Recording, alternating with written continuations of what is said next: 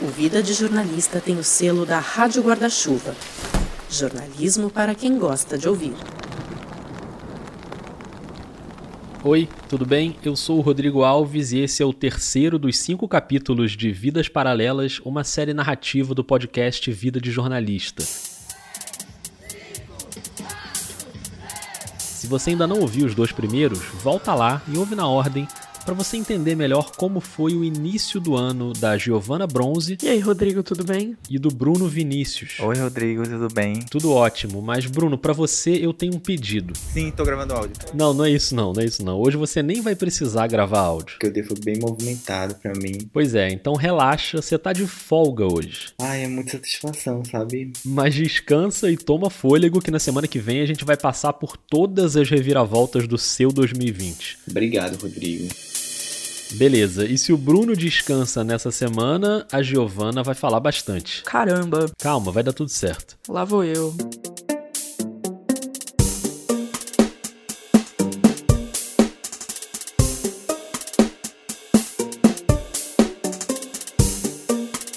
Você vai lembrar que nos primeiros meses de 2020 a Giovanna sofreu, e talvez você tenha se identificado com ela. Sofreu principalmente porque ela não estava trabalhando com reportagem, então ela ficava ali numa empresa de tecnologia escrevendo. Mais uma newsletter que ninguém lê. Sofreu também porque justamente quando ela mudou de cargo e deu uma animada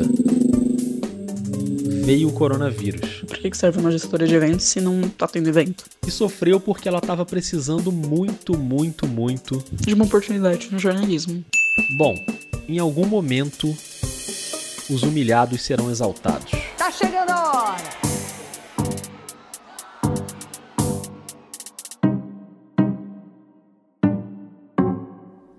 Capítulo 3 O ano dela.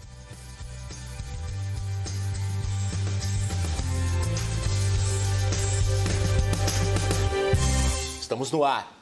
A CNN abre a programação também com uma cobertura especial sobre o assunto que afeta o mundo todo: a pandemia do coronavírus, que já mudou a rotina de muitos brasileiros. É isso, Gotino. Durante o CNN no ar, nossos repórteres espalhados pelo Brasil e pelo mundo vão trazer as principais informações. Nesse primeiro giro, no dia 15 de março de 2020, entrou no ar a CNN Brasil. Esses aí que você ouviu são o Reinaldo Gotino e a Mona Lisa Perrone, que fizeram a primeira transmissão ao vivo. E naquele momento, ali em março, você lembra, a Giovana estava frenética na distribuição de currículos. Vamos de currículo, vamos de currículo, vamos de currículo. Um desses currículos foi para a CNN. E nove dias depois da estreia do canal, eu meio que recebi uma mensagem dizendo que era da CNN, me convidando para fazer uma entrevista. É isso, o ano nem completou três meses e a Giovana já tinha a chance de cumprir a maior meta, que era mudar de emprego. Mas como não tem graça se não tiver um desafio extra, é claro que ia rolar alguma coisa no dia da entrevista. E foi um dia que eu tava mal da garganta, então foi um dia que eu basicamente não, não conseguia falar. O que, pensando bem, acabou até reduzindo o tempo de sofrimento. E foi a entrevista mais rápida da minha vida, durou quatro minutos. E a resposta também foi super rápida. E de noite o pessoal do RH entrou em contato para dizer que eu passei. Lá em março, quando a Giovanna me mandou esse áudio, foi a primeira vez na produção da série que eu fiquei muito feliz. Eu sabia, e agora você também sabe, o quanto ela realmente queria mudar de emprego. E você que está ouvindo, você pode gostar mais da CNN, da Globo News, da Band News, da Record News, não importa, mas você percebe o tamanho dessa notícia? Acabou a newsletter que ninguém lê. Mesmo sendo uma vaga temporária de três meses, a Giovanna ia trabalhar de novo com jornalismo de apuração e reportagem e esse podcast ficou muito satisfeito.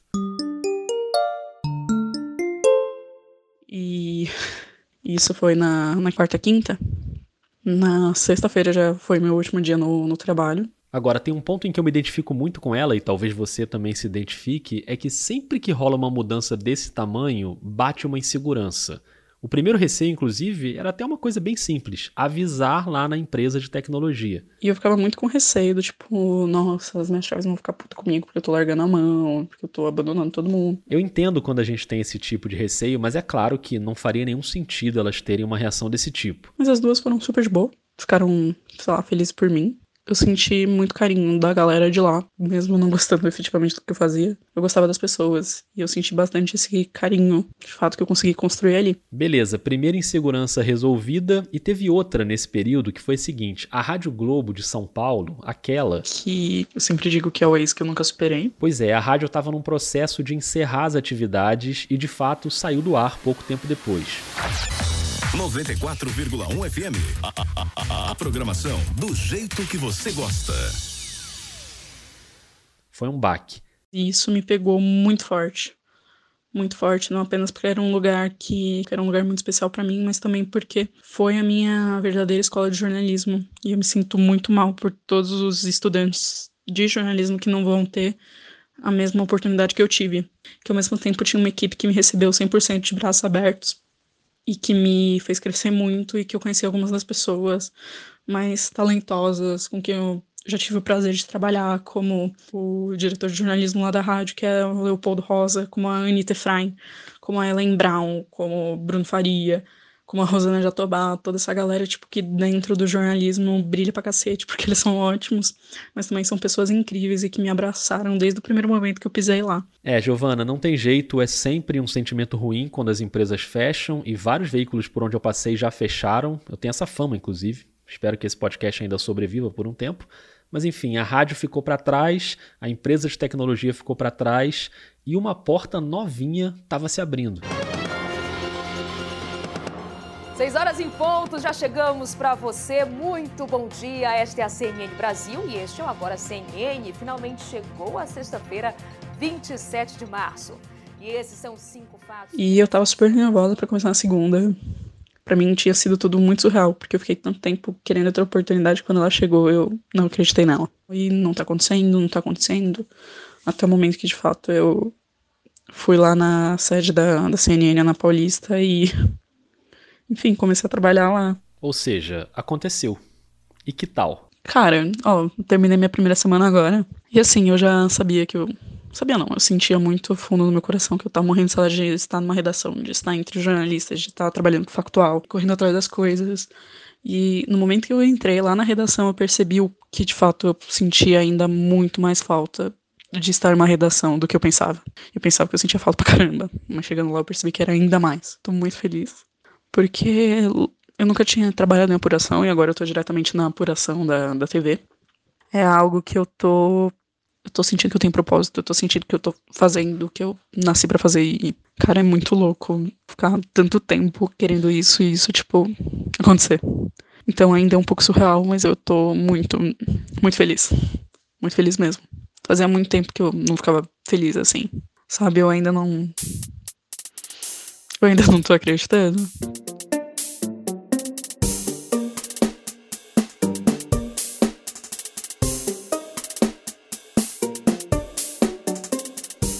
Sabe qual o problema dessa série? É que aqui o tempo passa muito rápido. Aí quando tem notícia boa, não dá nem para comemorar direito. Já tem um monte de trabalho, piscou o olho em março, a gente já pula para maio. Giovana já com dois meses de CNN, pra gente cair num dia que foi bem especial para ela, o dia 22 de maio. Tava correndo tudo bem. No meio da tarde, a Daniela Lima tava no ar, dando uma notícia ali na bancada. Porque ele faz essa menção ao Flávio Bolsonaro. Há outros procedimentos, a imprensa trouxe isso, o jornal Folha E você agora está só ouvindo, mas enquanto a Daniela fala, lá no fundo, na redação, começa todo mundo a correr de um lado para o outro. Foi uma cena até que viralizou na internet na época. 100% verídico, afinal de contas, estava todo mundo correndo, estava uma maluquice. E do nada, a vinheta do plantão interrompe a Daniela. Da Polícia Federal. Então é por isso que Frederico Rossef... Breaking News, CNN.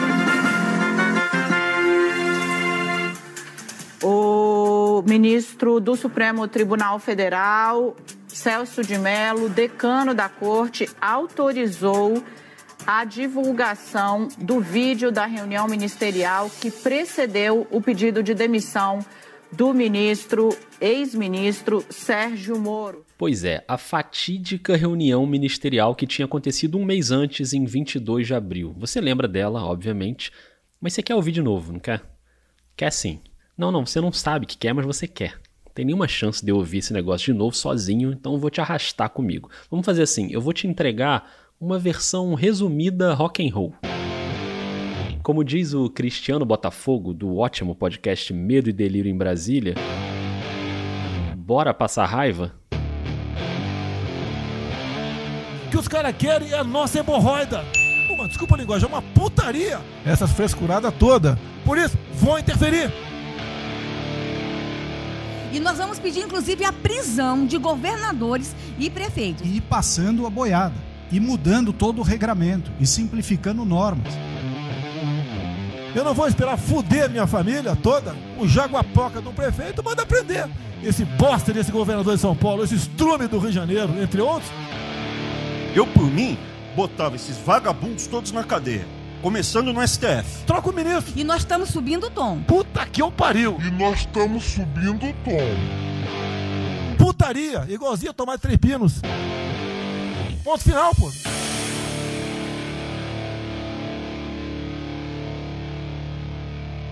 É, foi bem louco. Você tá numa redação no momento que chega o vídeo de uma reunião ministerial que supostamente, segundo o ex-ministro da Justiça, poderia selar o, o destino do presidente da República. E a gente dividiu dividiu a decupagem do vídeo para todo mundo analisar as partes mais importantes para colocar no ar. Para quem não está acostumado com o termo, decupagem é você assistir ao vídeo e ir registrando ali tudo que tem no vídeo, marcando os minutos. Só que era um vídeo de quase duas horas. E a parte que todo mundo queria saber era o momento em que o Bolsonaro falava sobre a interferência na Polícia Federal, trocar o comando para proteger os filhos. Então, né, isso porque antes do, do vídeo chegar, eu já tava falando com umas amigas, ah, em qual que vocês acham que vai estar essa parte, né, que supostamente é, é bomba e tal. E eu falei, ah, tenho certeza que vai cair comigo. E até uma menina falou, ah, não, eu acho que vai estar nos primeiros minutos do, dos primeiros arquivos. E no final tava certo. É incrivelmente. Mas é putaria o tempo todo para me atingir mexendo com a minha família. Já tentei trocar gente da segurança nossa no Rio de Janeiro, oficialmente, e não consegui. Isso acabou. Eu não vou esperar fuder minha família toda, de sacanagem, ou amigos meus, porque eu não posso trocar alguém da segurança na ponta da linha que pertence à estrutura nossa. Vai trocar. Se não puder trocar, troca o chefe dele. Pode trocar o chefe dele? Troca o ministro.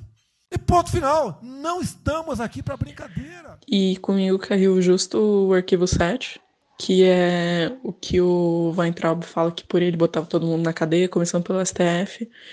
E que o Bolsonaro fala, enfim, tudo aquilo sobre a PF e. Enfim, o que tinha de fato os principais rolos do, do negócio. Agora, você que está ouvindo, tenta se imaginar no lugar da Giovana. Ela está numa redação, numa vaga temporária, quase terminando os três meses de contrato, e cai no colo dela o assunto mais importante do noticiário político nacional naquele momento. É surreal. É surreal. Nesse dia eu nem, nem, consegui, nem consegui parar para comer. Mas olha, é, foi um daqueles dias que você sente que de fato está na profissão certa, porque é uma emoção tremenda e, sei lá, é um daqueles momentos que eu tenho certeza que eu não poderia ser nada que não fosse jornalista.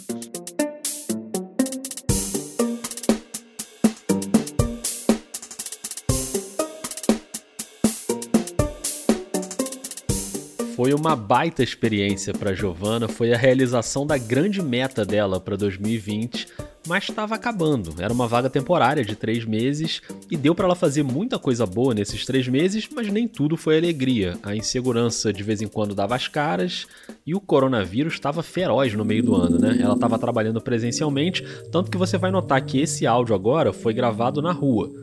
E teve alguns tropeços no meio do caminho também, umas coisas que eu fiz meio que acabei cometendo erros como todo mundo comete, isso normal, só que eu fico muito mal com isso, principalmente por toda a situação e por eu estar de fato, enfim, muito feliz de estar lá.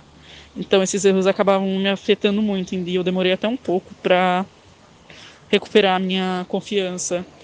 Tanto que, só uma notinha, eu te demorei muito para enviar áudio também por causa disso. Giovana ficou dois meses sem mandar áudio e quando ela finalmente mandou, é claro que foi daquele jeito clássico dela, né?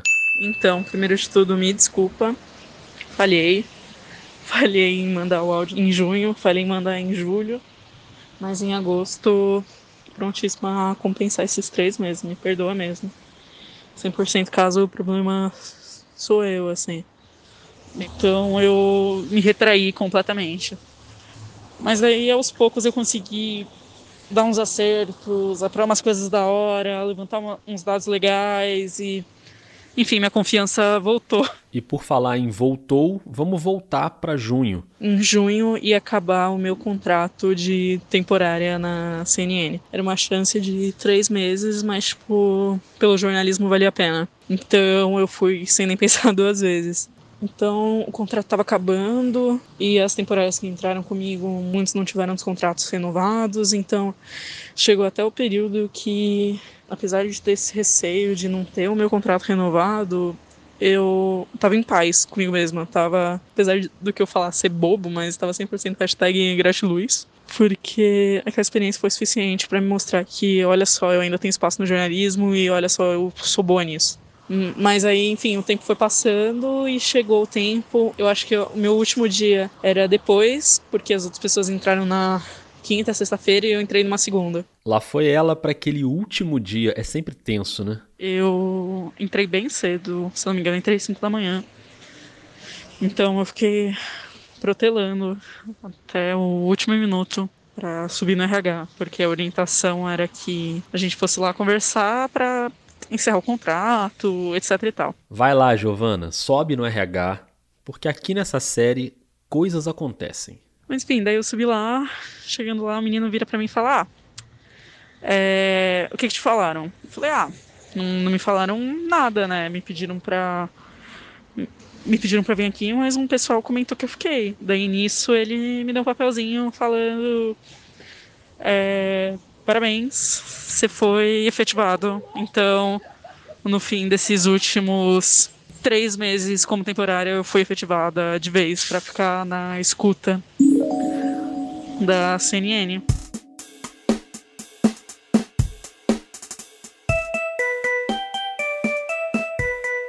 Eu adoro notícia boa, né? É lá na redação que a Giovana tá até hoje. Contratada, efetivada, tudo bonitinho e fazendo jornalismo todo santo dia, como ela tanto pediu lá no início do ano. E tem mais. E Tem Mais é o nome do podcast da CNN com a Mona Lisa Perrone. Oi, eu sou a Mona Lisa Perrone e esse é o Item Mais da CNN.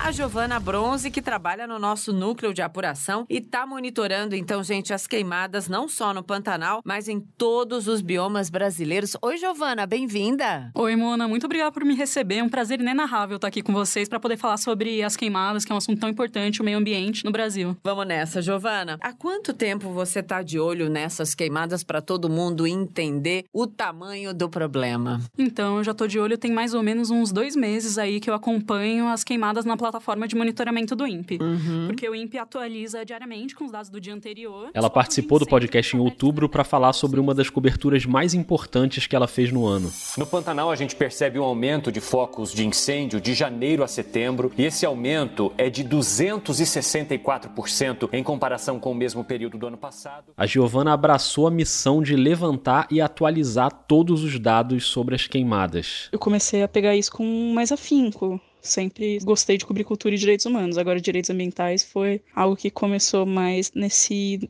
nesses últimos meses, principalmente por conta das queimadas no Pantanal. Aí o Instituto Nacional de Pesquisas Espaciais diz que a fumaça se estende por mais de 3 mil quilômetros.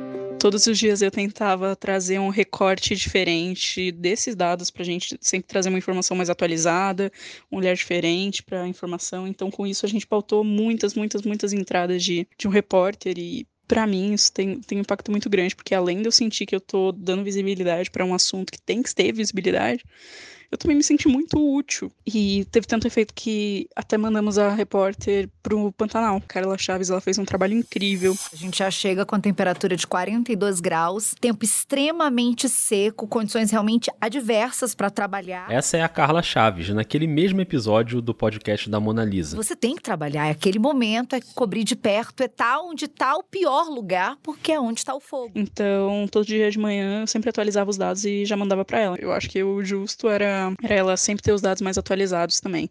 Não, não me importei de acordar cedo em sábado para fazer isso e tá tudo bem. Esse trabalho dela foi fundamental, principalmente para as entradas ao vivo, porque aí eu consegui explicar o que eu tava vendo lá, mas ter base de números e exemplificar, fazer esses comparativos para fazer quem tá assistindo entender melhor o que que eu estou enxergando no Pantanal. No geral, toda essa cobertura do Pantanal me trouxe um reconhecimento também profissional muito grande que eu não esperava, seja na forma de, de repórter vir me procurando pedindo ajuda com os dados, até a tardinha escrito produção com o meu nome. Um dos, desses momentos foi quando abrimos a entrevista que a CNN fez com o Ricardo Salles, com o apresentador dando dados que eu tinha acabado de levantar. A gente vem falando muito do Pantanal e da Amazônia aqui também, porque os dois continuam tendo muitas queimadas. O número de focos de incêndio na Amazônia é legal já ultrapassa o registrado no mesmo período de 2019. Um levantamento feito pela CNN com dados do INPE mostram que a região acumula 97.479 focos ativos de incêndio até ontem, 14 de setembro. Pois é, a gente vai seguir falando sobre esse assunto. Vamos conversar agora no Visão CNN com o ministro do Meio Ambiente, Ricardo Salles. Olá, ministro. A gente vê onde a coisa que a gente está fazendo está entrando. Ah lá. Desculpa, esse barulho de cachorro é a Nala que deitou aqui do meu lado, que ela tá com saudade, porque tenho trabalhado muito, muito, muito mesmo, então eu tô de folga esses dias. E ela tá matando toda a saudade que tava acumulada ao longo do, dos últimos meses. Né, princesa? Se não tivesse cachorro no áudio, não seria um episódio completo do Vida de Jornalista. Doguinhos são bem-vindos sempre por aqui, e a Nala ajudou muito a Giovana a descansar a cabeça nesse ano maluco. Não só a Nala. Tava cozinhando bastante aqui em casa, eu aprendi a fazer pão, que eu acho que é a coisa mais quarentena possível que você pode fazer. Entrei na moda do pão, ele deu super certo. Inclusive, recomendo para quem quer sovar os problemas ou passar o tempo é fazer pão. Eu adorei esse conceito de sovar os problemas. Foi exatamente isso que a Giovana fez em 2020, né? Ela pegou os problemas, aquelas angústias lá do começo do ano, as inseguranças, a pandemia, e ela sovou, ela bateu, amassou até virar uma coisa boa. Até virar o jornalismo que ela queria. Nossa, foi o momento que os humilhados foram exaltados. Puro fruto de amor ao jornalismo e ter um espaço para exercer isso. E por isso eu me sinto muito grata por poder finalmente ter voltado a trabalhar com jornalismo. Então, nenhum dia eu deixo passar em vão, sabe?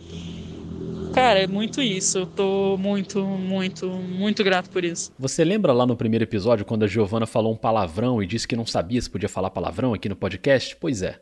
Agora vai ficar bem claro que pode. Eu tô feliz pra caralho de trabalhar tô feliz pra caralho de estar trabalhando e chego feliz pra caralho em casa porque eu sinto que, que eu fiz não apenas a diferença como jornalista, mas eu fiz a diferença como pessoa exercendo uma profissão que foi o que eu nasci para fazer.